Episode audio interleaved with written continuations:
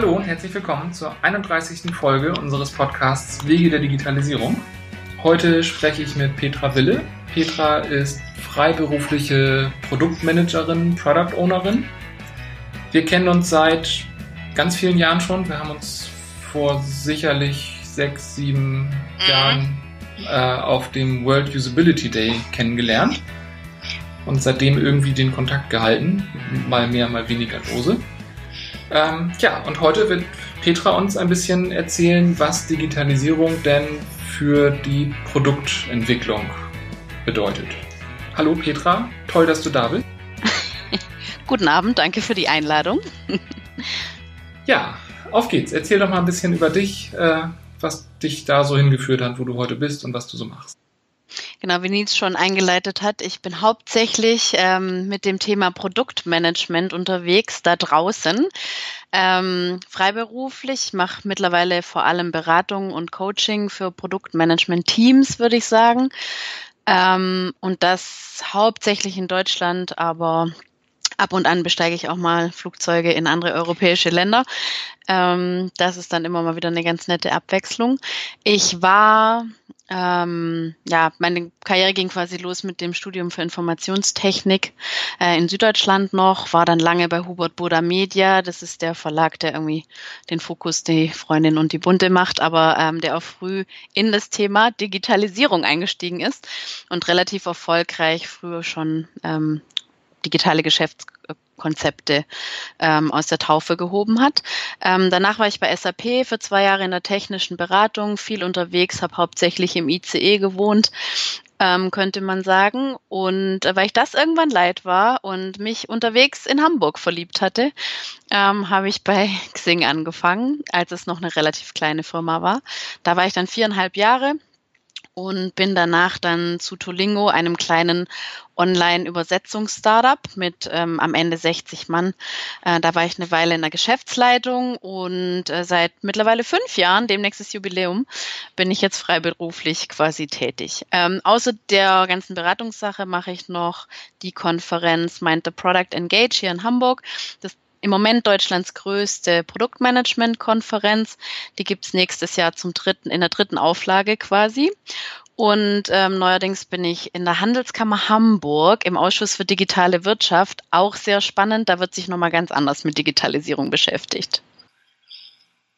Cool. Da äh, wollte ich auch rein dieses Jahr und bisher war kein Platz.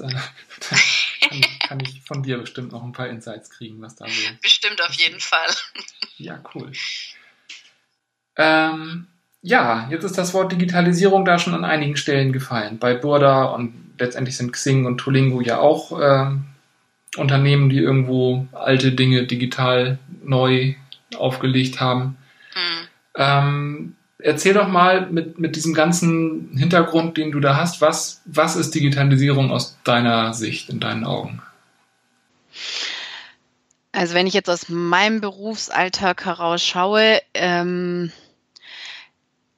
ist das, was Digitalisierung war, die letzten paar Jahre vor allem die Digitalisierung von herkömmlichen Geschäftsmodellen. Irgendwie früher gelbe Seiten, heute irgendwie ein Online-Listing ähm, mit Unternehmensprofilen oder früher irgendwie Kleinanzeige, Kleinanzeigen gedruckt in der Zeitschrift, heute irgendwie am Ende des Tages sowas wie eBay oder ähnliche Konzepte.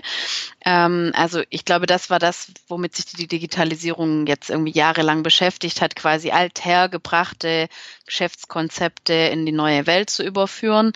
Ähm, dann war die letzten Jahre ähm, noch so der Trend, Dienstleistungen erreichbar zu machen, besser durch digitale Zugänge, keine Ahnung, ein Taxi zu buchen ist neuerdings mit so Sachen wie MyTaxi natürlich viel einfacher und verändert einfach den Zugang zu einer Dienstleistung, die sich im Großen und Ganzen nicht verändert hat. Ich glaube, das war irgendwie auch ein großer neuer Block. Und ähm, dann gibt's natürlich noch so Digitalisierungsansätze, die irgendwie ganz neue Märkte erschlossen haben. Ich glaube zum Beispiel Airbnb ist so ein Beispiel von, ähm, ja, die Wohnung um die Ecke mieten war einfach lange nicht möglich, beziehungsweise haben die Leute in dem Umfang ja überhaupt nicht gemacht.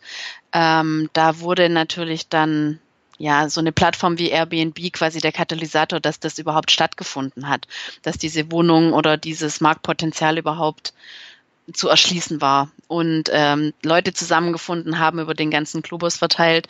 Ich glaube, das ist einfach auch nochmal Digitalisierung. Und was wir natürlich jetzt noch viel mehr sehen werden, ist das Ganze, was mit diesem schrecklichen Industrie 4.0 Begriff immer ähm, benannt wird, dass es äh, vermehrt die Digitalisierung ähm, in, ja, sage ich mal, herstellenden Unternehmen ähm, weiß ich nicht, die Automobilhersteller, die Kühlschrankhersteller, Leute, die Bohrer und Fräser für CNC-Maschinen machen, auch die werden sich mehr und mehr mit Software und Digitalisierung auseinandersetzen.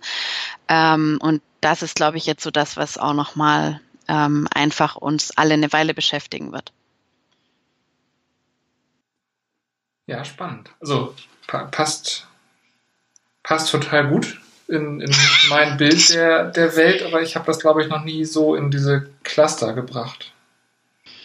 Ja, ich weiß auch nicht, ob die Cluster jetzt perfekt trennscharf waren. aber das sind so die, die mir unterkommen in letzter Zeit, würde ich mal sagen. Und wenn du jetzt aus deiner Produktmanagement-Sicht darauf guckst, siehst du da auch irgendwie Cluster oder gibt es da irgendwo Schwerpunkte oder hat sich da irgendwas verändert oder ist da eigentlich alles wie immer? Nee, die, also die Art und Weise, wie man auf die Menschen zugeht, die für Firmen arbeiten, die in diesen unterschiedlichen Clustern sind, finde ich, ist einfach unterschiedlich.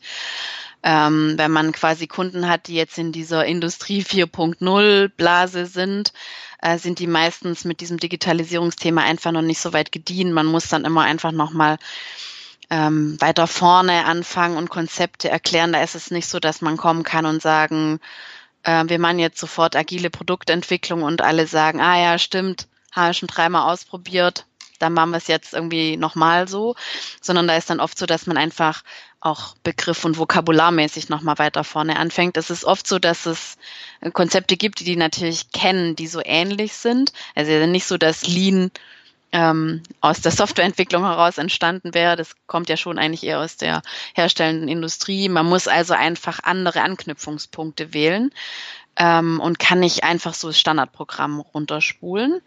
Also das ist irgendwie ein Unterschied ähm, zu einem Unternehmen, das natürlich also wie Xing zum Beispiel, es ist total durchdigitalisiert, da arbeiten nur Menschen, die ähm, Digital Natives sind, auch wenn sie es vielleicht auf dem Papier vom Alter her nicht sind, aber trotzdem sind alle, die da sind, einfach, die leben und atmen irgendwie digitale Geschäftsmodelle ähm, und verstehen teilweise, also die könnten sich jetzt nicht ohne weiteres unterhalten mit meinen Kunden aus der ja, weiß ich nicht, aus der Maschinenbauindustrie in Süddeutschland im Moment. Das passt einfach nicht, da gibt es einen Disconnect. Und das zu übersetzen, finde ich einfach im Moment ganz spannend, weil die Herausforderungen sind ähnlich, die Methoden und die Werkzeuge im Produktmanagement funktionieren auch für beides. Ähm, man muss einfach nur ähm, ja, irgendwie anders anfangen, die Leute an einem anderen Punkt abholen. Aber die Herausforderungen sind am Ende des Tages auch die gleichen. Mhm. Ja, spannend. Also gerade Lean ähm, finde find ich ist ein gutes Stichwort. Ich habe meine Masterarbeit vor langer Zeit darüber geschrieben, wie man Lean-Aspekte in den Entwicklungsprozess von, von Embedded-Geräten reinbekommt. Ah, ja. Das, das war noch zu einer Zeit, als dieses Lean-Thema noch nicht mit allem und jedem verknüpft war. ja. äh, und also es stimmt schon, das, das ist ja einfach schon, schon sehr alt und kommt irgendwo aus dieser Optimierung von Produktionsprozessen. Ja. Ähm, und da kommt es jetzt wieder hin zurück. Es ist so ein bisschen Football's Coming Home mäßig. Ähm, genau, weil da kommt es ja jetzt wieder zurück über diese ganze Industrie 4.0 Diskussion. Ähm, auch in der Softwareentwicklung. Ist eigentlich ganz schön. Mhm. Kann man dann sagen, also ich meine, der, der Ursprung war ja tatsächlich das, das reine produzieren? Also wie, wie stelle ich meine Fließbänder, wie organisiere ich die Leute, die da Handgriffe tun, so dass am Ende mehr Autos mit weniger Fehlern pro Zeiteinheit rauskommen? Mhm. Jetzt sind wir ja bei der Produktentwicklung. Das heißt, es geht gar nicht mehr darum, wie fertigen wir die Dinge, sondern was wird da gefertigt? Ist, ist, das, ist das ein Problem oder? Nee, anders du, du redest jetzt ja letztendlich mit einer ganz anderen Zielgruppe als mit denen, die in den 70ern, 80ern ähm, ihre Maschinen anders bedient haben, oder? Ja, auf jeden Fall, ja, ja. Und das ist auch ein, also weiß ich nicht, Problem ist jetzt vielleicht so hochgehängt, aber ähm, ja, in den Firmen wird dann oft Software entwickelt, wie man das so kennt aus, wenn es schlecht gelaufen ist im Studium. Also so aus der, die kommen dann oft aus der Lastenheft- und Pflichtenheftwelt noch und ähm, es wird anderthalb Jahre an einem Projekt gearbeitet, ähm, bevor das dann irgendjemand ein Kunde sieht oder so. Also das ist so ganz klassisch dann wieder die Dinge, die wir am Anfang unserer Softwareentwicklungs- und Produktentwicklungskarriere irgendwie auch alle nochmal falsch gemacht haben. Also ich glaube, jeder, der irgendwie 15 Jahre in, in dem Job ist, mittlerweile kann nicht sagen, er hätte nie in so einem Projekt gesteckt, das irgendwie ja viel zu wenig agil war, viel zu viel Wasserfall. Ich glaube, wir kennen das alle noch ganz gut. Ähm, und deswegen ist es, glaube ich, auch für uns viel einfacher, diese Brücke herzustellen und einfach zu sagen, ähm, äh, komm, wir, wir zeigen euch mal, was wir gelernt haben jetzt unterwegs. Und es ist ja aber auch nicht alles gut und einfach. Also die, was ich jetzt wieder sehe bei den, bei so klassischer herstellender Industrie ist halt, die Fragestellungen von denen sind ganz konkret und viel dringlicher Natur, weil wenn natürlich jemand äh, irgendwo, weiß ich nicht, in ein Werkstück ein Loch bohren will, dann ist das natürlich ein ziemlich klarer Auftrag. Ähm, und das effektiv oder effizient zu machen, ist dann halt eine konkrete Aufgabe. Das ist in der Softwareentwicklung natürlich alles immer etwas artifiziell. Ähm, und deswegen immer gar nicht so einfach zu erklären. Also man muss dann immer relativ ja, gute Beispiele sammeln, konkrete Anwendungsfälle haben, damit ähm, man da schnell irgendwie diese Aha-Effekte reinkriegt von wegen, ah, okay, und deswegen wollen wir auch Softwareentwicklung agil halten oder schlank machen oder solche Dinge. Hm. Also es ist nicht so einfach. Aber es ist ja, also es ist in diesen durchdigitalisierten Firmen ja das gleiche in Grün. Die haben ja nur theoretische also so ein Unternehmen wie Xing würde ich jetzt mal unterstellen, die ähm, lösen ja oft Probleme, von denen die Kunden noch gar nicht wusste, dass sie sie hatten. Ähm, das ist ja bei allen Consumer-Produkten irgendwann der Fall. Ähm, deswegen muss es auch immer Werbung und Marketing geben, weil da natürlich auch Produkte angepriesen werden müssen, die man jetzt nicht unbedingt zum Überleben braucht, ganz dringend, ähm, die einem aber im Idealfall, und so ist Baxing ja auch, einem das Leben einfacher machen, die Akquise einfacher machen, es einfacher zu ähm, machen, mit seinem Netzwerk Kontakt zu halten. Nichtsdestotrotz löst man irgendwie auch da halt theoretische Probleme. Und dann ist es auch nicht einfach rauszufinden, was macht man, wie digitalisiert man es, ähm, wie digitalisiert man es so, dass es sich für die Leute gut anfühlt und verständlich ist. Ähm, genau, also auch da ist es nicht so einfach, weil recht abstrakt zum Teil. Ja. Und kannst du da aus deiner Erfahrung mit ja, ich sag mal, mit, mit, den, mit den gut digitalisierten Unternehmen aus deiner Vergangenheit, kannst du da den Nachzüglern helfen? Lässt sich das übertragen oder ist das ja. für dich auch? Ja, auf jeden Fall. Also das ist in der Tat, äh, ich würde mal sagen, das sind, ja, viele Leute würden das glaube ich nicht sogar meinen, es sind irgendwie meine, meine Lieblingskunden, sage ich so ein bisschen, weil ähm, da der Effekt einfach wahnsinnig groß ist. Also da kann man mit relativ wenig, ähm, ja, mit relativ wenig Zeit verbracht mit dem Kunden relativ viel Effekt bewirken einfach, weil ähm, die in der Regel total hungrig sind, die total Lust haben auf solche neue Sachen, ähm, die Mitarbeiter auch super lang in den Firmen sind und oft sehr loyal ihres des Unternehmens gegenüber und einfach auch ähm, weil sie so lange da sind, sich auch wahnsinnig freuen, wenn irgendwie was Neues passiert. Also ich habe da immer total positive Workshops, Termine, Coachings, ähm, und es fällt auf so fruchtbaren Boden. Und dann ist natürlich auch, wenn man natürlich von so einem recht undigitalen Standpunkt kommt, passiert natürlich auch super schnell, super viel. Und die Erfolgserlebnisse für alle sind halt total groß. Äh, wohingegen in den total durchdigitalisierten Unternehmen ist das schon so ein bisschen Rillenoptimierung, würde ich mal sagen. Also da ist es dann halt oft so, klar kann ich da dann vielleicht auch nochmal einen Tipp geben oder sehe von außen einfach was, was die Leute von innen nicht sehen konnten in dem Unternehmen. Das ist ja der Vorteil des Beraters, sage ich manchmal. Ähm, aber da ist einfach der Effekt und der Hebel gar nicht so groß. Ja, deswegen, ich glaube, alle, die jetzt sich ganz gut auskennen rund um das Thema Digitalisierung, können da auf jeden Fall beispringen und helfen und müssen es irgendwie auch. Also ja, weil dieses äh, allein, also wie du schon vorher gesagt hast, Digitalisierung ist auch so ein Thema, keiner weiß so genau, was darunter zu verstehen ist. Ähm, das ist auch wirklich schwierig und mit dem Industrie 4.0 Schlagwort ist es ja genauso. Also es ist auch relativ vage und es tummeln sich in dem Bereich jetzt auch schon viele Leute, die irgendwie versuchen zu helfen und aber auch nicht so richtig wissen, wo sie ziehen und drücken sollen.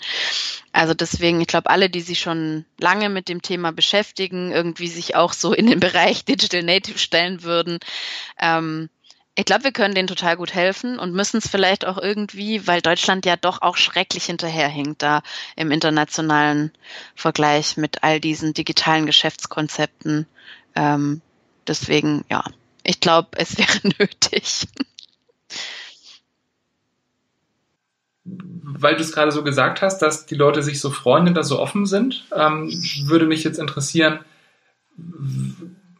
ja letztendlich, wer, wer beauftragt dich? Also wie, wie entsteht so ein Workshop, dass die Leute motiviert sind, ähm, von dir zu lernen? Also vielleicht zur Erklärung, ich, ich habe ja am Anfang meiner Softwarekarriere Embedded Software gemacht und halt für größere Kunden aus äh, Luftfahrt und Automotive-Bereich gearbeitet.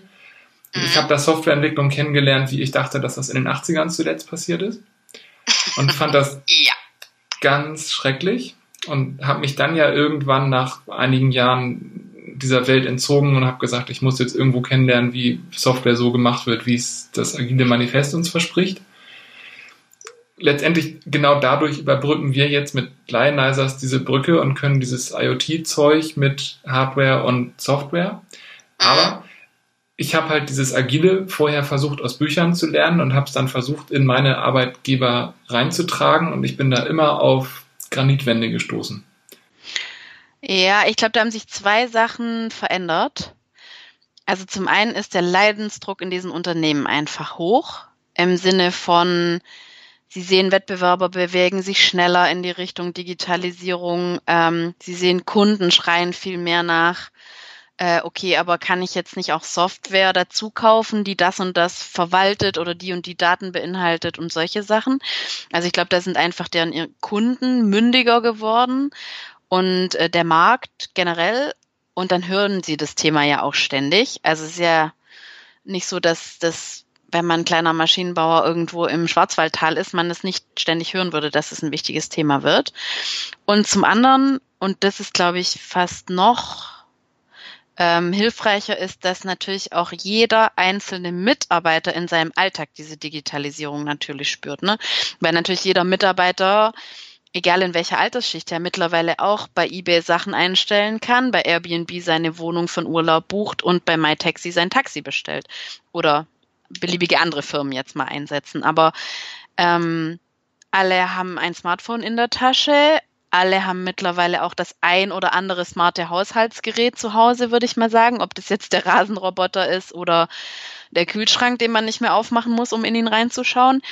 Also ich glaube, das ist halt so, dadurch sehen die einzelnen Mitarbeiter auch einfach, es muss was passieren. Und die zwei Dinge führen halt dazu, dass es, glaube ich, nicht mehr diese Frustmomente gibt, die es wahrscheinlich gab zu der Zeit, als du da gearbeitet, ist, äh, gearbeitet hast in dem Sektor. Es ist so ein bisschen, ähm, die Zeit ist reif, könnte man sagen. Ich muss sagen, als ich bei SAP war, was jetzt auch mehr als zehn Jahre her ist vielleicht. Oh mein Gott, ja, es ist mehr als zehn Jahre her. Ähm, da war das zum Teil auch noch anders. Also da hat es einfach auch oft nicht funktioniert. Natürlich haben die dann alle ein SAP-System gehabt, aber da ging es ja eher um die firmeninternen Prozesse. Und damals waren die auch weit weg davon, drüber nachzudenken, wie sie ihre eigenen Geschäftsmodelle jetzt digitalisieren. Das ist ja das, was jetzt gerade passiert, dass wirklich die Unternehmen überlegen müssen, okay, wie können wir unsere eigenen Geschäftsmodelle digitalisieren? Und das hätte zu dem Zeitpunkt auch überhaupt noch nicht funktioniert. Aber genau, das sind jetzt die Unterschiede. Und wer mich beauftragt, um das nochmal, ähm, das ist auch relativ unterschiedlich. Also mittlerweile kommen über die Konferenz auch relativ oft einfach direkt schon die Geschäftsführung auf mich zu. Ähm, oder irgendwie jemanden Entwicklungsleiter oder solche Sachen, um dann die Workshops zu machen. Und dann, was wer intern in den Workshops sitzt, ist auch total unterschiedlich. Also neulich hatte ich auch wirklich einen Workshop einfach mit einer Fachabteilung ähm, aus dem Unternehmen, die dann eher so was wie Kunden waren. Also die wären eher eine Nutzergruppe von der Software, um die es ging gewesen. Ähm, war, war so eine Art Inhouse-Kunden. Das ist total unterschiedlich. Aber auch da, und das ist genau das, was ich meine, die sind ja wirklich jetzt in Anführungszeichen an der Werkbank und irgendwann an einer digitalen Werkbank. Und zu Zeiten, als ich bei SAP war, war da immer eher so die Angst von, oh Gott, werde ich wegrationalisiert von der Digitalisierung.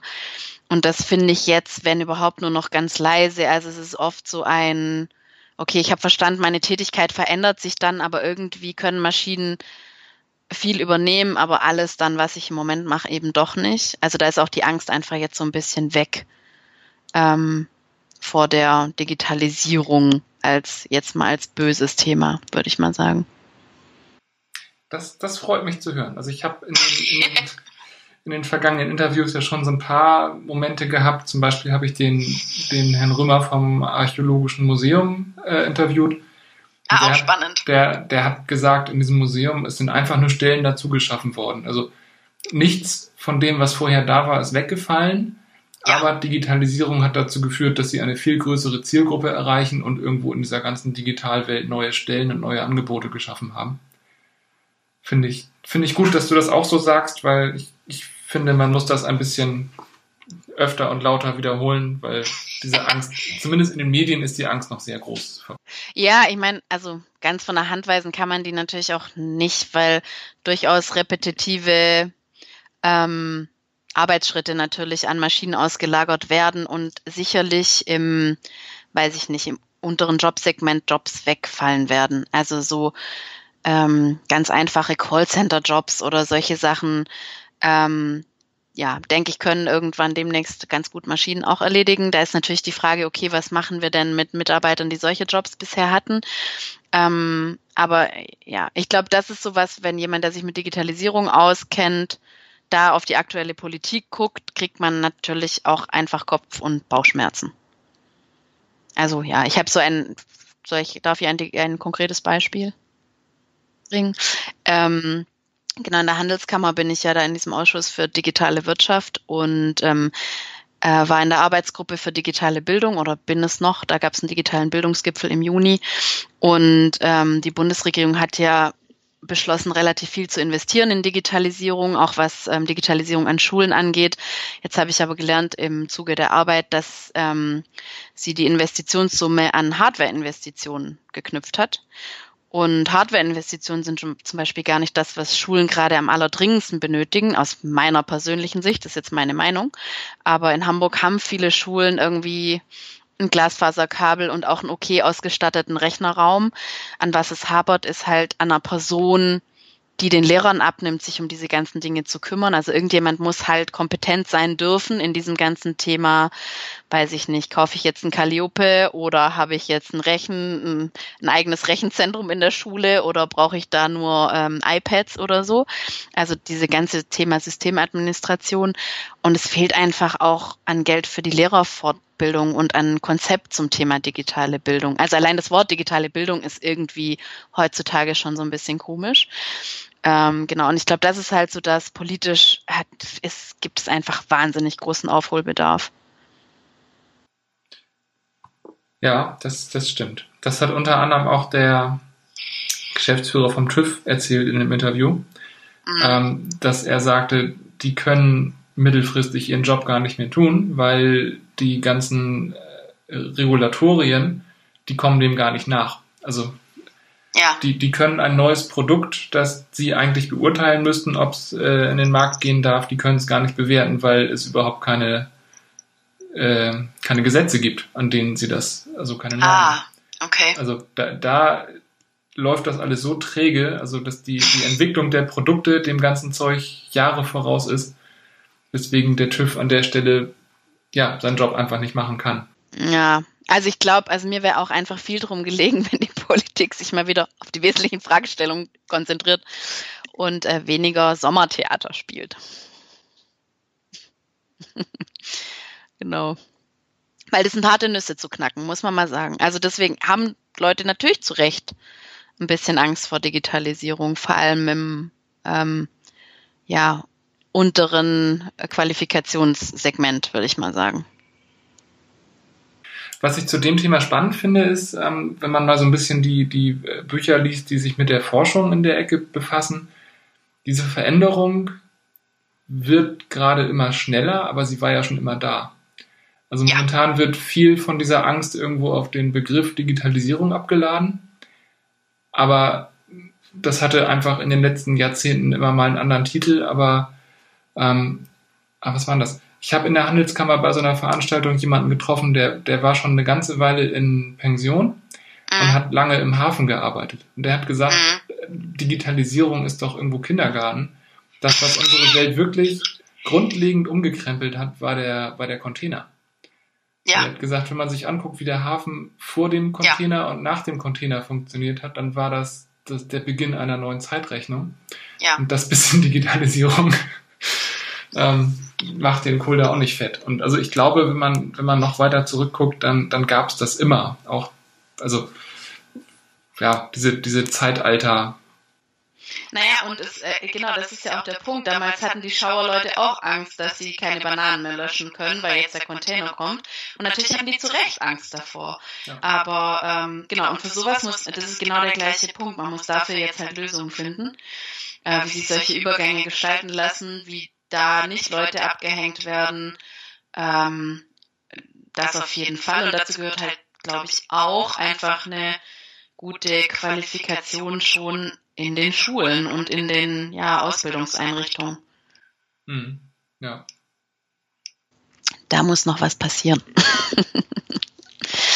Da habe ich ja äh, gerade vor zwei Wochen das Interview mit Diana und Philipp geführt. Ach, herrlich. Na gut, die, das ist doch perfekt. Genau. Da haben die bestimmt viel zu erzählen können. Ja, auf jeden Fall. Also die haben echt genau. coole, coole Konzepte. Und also natürlich ja, auch nichts, was sich jetzt über Nacht äh, auf das ganze deutsche Bildungssystem ausrollen lässt, aber Nein, ich glaube aber, das ist nämlich genau der Punkt. Ich glaube, über Nacht wäre auch der falsche Ansatz. Also ähm, genau mit Hand und Fuß und irgendwie mit einem Konzept und ähm, ja, wir haben auch lange diskutiert im, in der Handelskammer, ob eine Forderung im Positionspapier sein sollte, dass alle Schüler das Coden lernen und es gab da viele für und wider.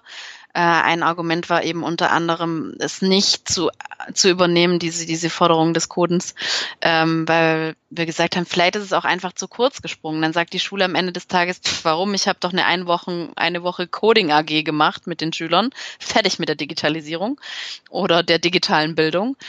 Ähm, das ist ja gar nicht das, was wir alle meinen, wenn wir von digitaler Bildung reden. Das ist ja eher so das Verständnis, worin steckt ähm, denn Digitalisierung und weiß ich nicht, so Dinge zu erkennen, dass ähm, vielleicht auch jemand meinen Hausstaubsauger hacken könnte und genau weiß, wo welche Möbel und welche Gegenstände stehen, weil der natürlich mit dem Laserabtaster das immer alles abtastet und natürlich einen Plan meiner Wohnung zeichnet.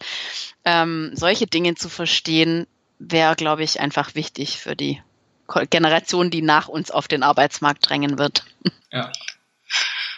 Ja. Ja, das stimmt. Ähm, ich habe eine Frage, die so ein bisschen zurückführt, aber ausgehend davon, dieser, dieser Staubsauger, der meine Wohnung abtastet, ja. war ja bisher ein Staubsauger, der das nicht getan hat, den irgendein Miele, Bosch, Siemens, wer auch immer gebaut hat und die haben vielleicht bisher gar keine Software gehabt oder bestenfalls irgendwo ein bisschen schlaue Motoransteuerung drin gehabt. Fuzzy Logic bei der Waschmaschine. Genau, genau. Wenn wenn überhaupt. Genau. Und ähm, das heißt ja, dass jetzt Firmen sich mit digitalen Produkten befassen müssen, die es bisher nicht getan haben. Mhm. Führt das aus deiner Erfahrung zu irgendwie kulturellen Problemen oder wie, wie gehen die das überhaupt an oder gehen sie es überhaupt an? Ja, sie gehen es an, manche gehen es ja auch recht schlau an. Ne? Also zum Beispiel Philips mit Philips Hue, den ganzen intelligenten Glühbirnen und so weiter und so fort, ähm, haben ein ziemlich gutes Produktuniversum geschaffen, würde ich mal sagen. Ich weiß aber auch, dass die super lang zugange sind. Also ähm, zu meinen SAP-Zeiten war ich irgendwann mal bei Philips und ich weiß, dass damals schon Generationenwechsel war und die einfach da auch schon, glaube ich, zehn Jahre über solche Dinge nachgedacht haben. Also das ist so, je früher Firmen dann natürlich mit angefangen haben, desto eher haben sie jetzt valide Produkte im Markt. Ähm, und ich glaube, für die ganzen großen Player, ganz ehrlich, trifft das irgendwie auch zu. Also die ähm, haben im Zweifel auch das Geld, sich das Know-how einzukaufen. Die haben im Zweifel auch das Geld, ähm, sich da gute Leute selber ranzuziehen. Und ich glaube, das können die auch. Das sind ja so denen ihre also Bosch ist ein, ein Riesenausbilder. Die haben einfach, ähm, die können einfach auch sich Nachwuchs ranziehen und jetzt ziehen sie sich halt einfach, nehme ich mal an, den digitalen Nachwuchs ran und auch das glaube ich ganz, ganz gut. Ähm, nicht, und vielleicht sind die auch mit so Sachen wie Datenschutz oder weiß ich nicht, ähm, diese ganze Absicherung von Software. Vielleicht denken die da noch viel mehr drüber nach, als ähm, das die ganzen hippen Internet-Startups mit ihren neuen Business Cases machen, weil die einfach keine Kohle haben, darüber nachzudenken und dann immer sagen, oh, das machen wir dann in der nächsten Iteration, wenn das nächste Funding kommt. Ähm, also deswegen weiß ich gar nicht, ob es jetzt per se, ob ich es jetzt gefährlicher finde, dass Bosch jetzt mein meine Wohnungspläne kann, kennt oder dass irgendein junges Internet-Startup aus irgendeinem anderen Grund es kennt. Also ich glaube, das ist so ein bisschen, das ist einfach generell ein Thema. Es muss generell einfach weiterhin ein Thema sein. Äh, ich freue mich, wenn der Chaos Computer Club weiterhin da viele Finger in viele Wunden legt ähm, und andere Institutionen dieser Art. Ich glaube, das ist einfach wichtig. Ähm, ich freue mich unterm Strich auch über die neue Datenschutzgrundverordnung, auch wenn die uns natürlich jetzt alle genervt hat äh, mit den ganzen Newsletter-Sachen und auch im Produktmanagement. Es war einfach anstrengend für alle, ähm, sich darum jetzt zu kümmern. Und es war aber halt auch mal an der Zeit, sich drum zu kümmern. Ähm, also ich glaube, das war einfach okay. Deswegen, ich freue mich eigentlich immer, über solche Sachen dann einfach, dass alle drüber nachdenken müssen. Aber ich glaube, es ist nicht gefährlich. Ich glaube, die kriegen das auch alle ganz gut hin. Ähm, die ganzen Großen auf jeden Fall. Ähm, ja, die Frage ist halt, ob sich die, die Mittelständler alle rechtzeitig leisten können. Ich glaube, das ist so ein bisschen, der ganze deutsche Mittelstand ist ja irgendwie eine wichtige Schicht und ob die ja, ob die das irgendwie rechtzeitig alle hinkriegen, ist halt die Frage. Aber gut, das ist auch so mit jedem Change, wie du schon gemeint hast, im Hafen war es halt auch nicht immer einfach. Da hat sicher auch nicht jeder gepackt. Der, der den Umstieg auf den Container verschlafen hat, hat es halt vielleicht auch nicht gepackt. Ähm, deswegen, ja, bleibt es nur zu hoffen und allen zu wünschen, dass sie da rechtzeitig irgendwie einen Zugang finden. Und gute Leute. Es wird einfach weiterhin an guten Leuten mangeln. Das ist überall so. Mhm. Ja, das stimmt. Das, das äh, spüre ich ja auch. ja. Der Markt ist irgendwie leer gefegt. Ja. Ja. Ähm, ich bin mit meinen vorbereiteten Fragen so ein bisschen am Ende. Hast du noch irgendwas, was du zu dem Thema weiter. Also habe ich irgendeine Frage nicht gestellt, die ich hätte stellen sollen? Nee, eigentlich habe ich jetzt schon viel erzählt. Ich glaube, es bleibt einfach weiter spannend zu dem Thema. Ähm, und es bleibt auch nebulös, das Thema. Und äh, ja, wir werden es ständig umdefinieren und dran arbeiten müssen. Digitalisierung ist einfach eine Herausforderung. Ja, das, das ist doch ein sehr gutes Schlusswort. dann, sehr schön. dann würde ich jetzt zu meinen drei Schlussfragen kommen, die ich immer an dieser Stelle stelle. Ähm, erste Frage. Was ist das größte Thema, das du so persönlich in deinem Geschäft angehen wirst, das man irgendwo im Kontext der Digitalisierung nennen könnte? Also für mich jetzt für meine kleine Freelancer-Firma persönlich passiert da, glaube ich, nicht so wahnsinnig viel. Da ist eher, ich mache gerade eher wieder, denke eher über so Sachen nach wie Bücher oder physikalische Dinge. Ähm, und für die Kunden ist es, glaube ich, wirklich einfach dieser Disconnect oder dieser, ja, dieser Disconnect einfach zwischen den sehr digitalisierten Unternehmen und den, sage ich mal, Nachzügler-Unternehmen und da einfach die Brücke zu schlagen, Übersetzer zu spielen, auch so ein bisschen. Ähm, das ist, glaube ich, das größte Thema. Mal schauen, wie es damit weitergeht. Das klingt sehr spannend. Ja, ne? ähm, Hast du eine Quelle oder gerne auch mehrere Quellen, die irgendwo in diese Ecke Digitalisierung gehen, die du hier empfehlen möchtest, die man sich unbedingt mal anschauen sollte? Ja, also was ich ganz spannend finde, ähm, also es gibt eine Konferenz in Schweden, im schönen Malmö, die heißt The Conference. Ähm, das ist eine wunderbare Konferenz, da war ich jetzt mehrere Jahre in Folge und das war immer ein Hochgenuss. Ähm, da geht es um das Thema, was macht Digitalisierung eigentlich mit unserer Gesellschaft? Ähm, die Vorträge sind immer recht weit gefasst. Ähm, es sind ganz, ganz unterschiedliche Sachen. Manchmal sind es sehr technische Sachen, manchmal sind es aber auch fast schon künstlerische Sachen. Also das ist wirklich irgendwie ähm, ganz spannend. Ähm, das kann ich auf jeden Fall empfehlen. Und natürlich gibt es auch äh, super viele Videos aus den letzten Jahren, die man sich alle anschauen kann. Da waren auch immer spannende Sprecher. Und wer Lust hat hinzufahren, die ist jetzt in ein paar Wochen in Malmö wieder. Es gibt also noch, glaube ich, die Chance.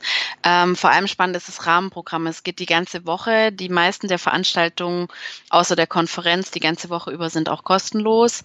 Ähm, es lohnt sich da einfach auch mal quasi ins Rahmenprogramm reinzuschauen, was da so los ist. Ähm, das ist eigentlich immer ganz nett. Das wäre, glaube ich, meine Quellenempfehlung. Das klingt spannend. Da bin ich vor zwei Wochen gerade vorbeigefahren an meinem. Na, dann hättet ihr mal einen Stopp einlegen können. Eine wunderbare Stadt. Genau. Ja, und ich hätte noch einen Moment warten müssen. Aber das ist Ja, spannend. leider ja. Cool. Ähm, ja, dann letzte Frage. Gibt es jemanden, den du hier in einer kommenden Folge gerne interviewt hättest von mir?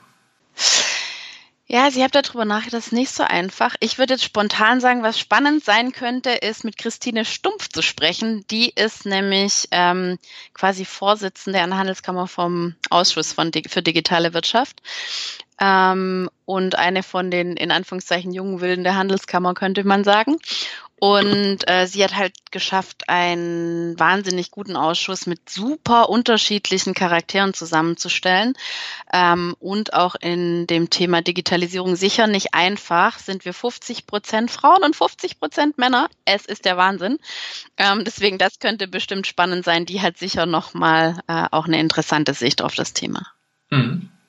Das ist cool. Ja, sehr spannend. Das werde ich, werde ich versuchen. sehr gut. Cool. Ja, dann ganz vielen Dank für deine Zeit. Ich danke, das war nett. Das war unser 31. Interview. Ähm, das war Petra Wille. Ähm, die Show Notes und alles, was es so zu nachzulesen gibt, äh, wird es wie immer geben auf wegederdigitalisierung.de. Das hier ist die 31. Folge. Ich bedanke mich fürs Zuhören und ähm, ja, wenn es euch gefallen hat, schreibt uns einen Kommentar oder teilt es auf Twitter oder am liebsten beides. Und ähm, ja, bis zum nächsten Mal. Vielen Dank. Tschüss.